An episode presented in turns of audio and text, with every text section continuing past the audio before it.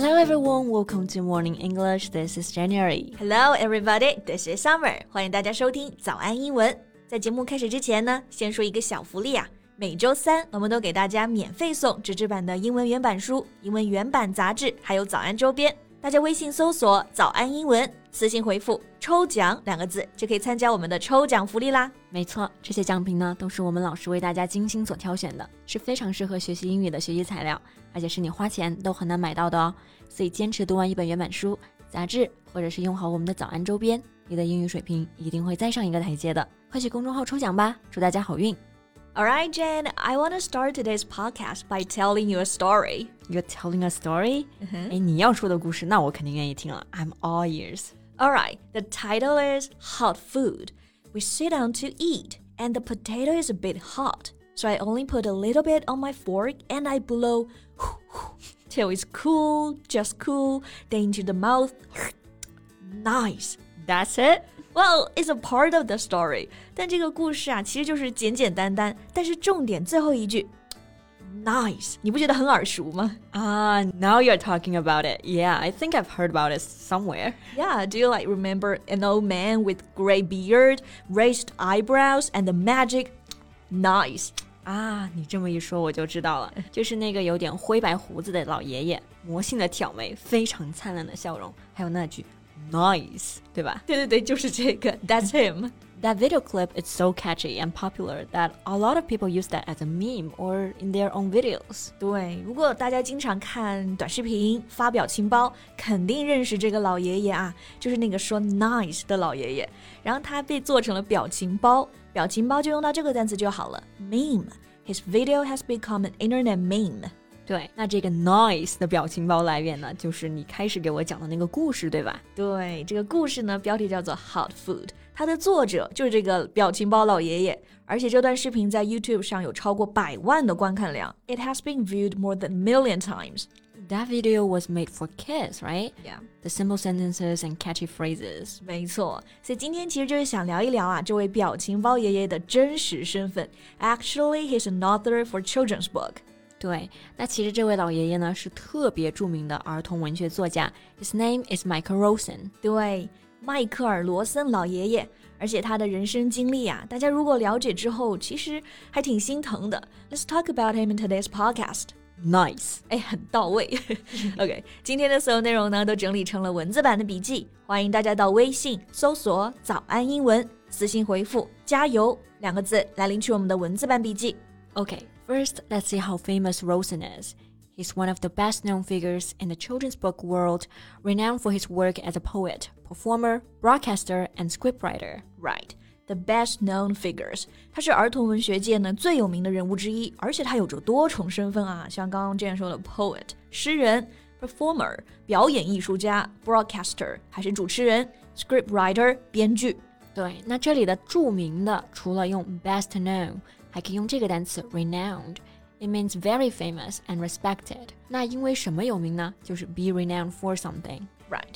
而且就在今年啊，老爷爷还拿下了全英国唯一一个专门为儿童诗歌设立的奖项，呃，名字是 The Center for Literacy in Primary Poetry Award。Yeah, according to the judges, the shortlist for this year's awards was extremely strong, but they were unanimous in choosing Rosen's work as the winner. 老爷子靠实力取胜啊，就是说这个奖项的入围名单实力都很强，但是评委们还是一致认为罗森的作品呢是冠军。这里的入围名单，大家听出来是哪个词了吗？名单嘛，我们说是 list，前面加一个 short，短的这个 short，short list。对，可以这么记啊，因为名额有限嘛，所以这个名单就很短。So that's short list, right? So we can say someone is on the short list for a prize. For example, he's on the shortlist for the Nobel Prize. Taylor Swift is always on my shortlist for the Grammy. Sure. 那刚刚说啊，评委们都一致认为罗森要得奖。这里的“一致”这个单词啊也很地道，unanimous. If a decision or an opinion is unanimous, it's agreed or shared by everyone in the group. 意见一致的，一致同意的。Yeah, and we say be unanimous in something. The judges were unanimous in choosing him to be the winner. Okay, so the book that won the award was On the Move. It's about migration. 那罗森老爷爷获奖的呢是这部作品《On the Move》。 Move 就是移动嘛，所以这本书呢讲的就是移民的故事，migration。移民的这个人就是 migrant，and Rosen himself is a migrant。So he created this story based on his own personal story。 那罗森老爷爷呢，他自己也是移民，所以呢，根据自己的经历创作了这本童书。嗯，那像创作者啊，很多就是把自己的经历写进书里。那除了这本移民的书呢，你知道老爷子去年还感染了新冠。然后他就写了一本和死神擦肩而过的故事书。What? He contracted COVID-19? Yeah, that was last year in March. He spent two months in a coma and several more in recovery. Finally and luckily, he got through it. 那这里的感染新冠，感染用的动词就是 contract，是个比较正式的用法，直接在 contract 后面加上疾病就可以了。比如说感染了病毒，contract virus；感染上了疟疾，contract malaria。对，那老爷子感染之后是昏迷了好几个月，in a coma，coma 就是昏迷的意思。但幸运的是呢，最后还是恢复了，挺过了这一关。挺过啊，这里可以用到这个动词短语 get through。He got through the difficult time. And he wrote a book about it. What's the title of the book? Many different kinds of love, a story of life, death, and NHS. 多种多样的爱，关于生命、死亡和 NHS。Here, NHS means National Health Service，是英国的全民保健服务计划，也就是英国的全民医保。Mm -hmm. About this book, there are tons of positive reviews, and one of them says, "I was worried it would be depressing, but it was uplifting."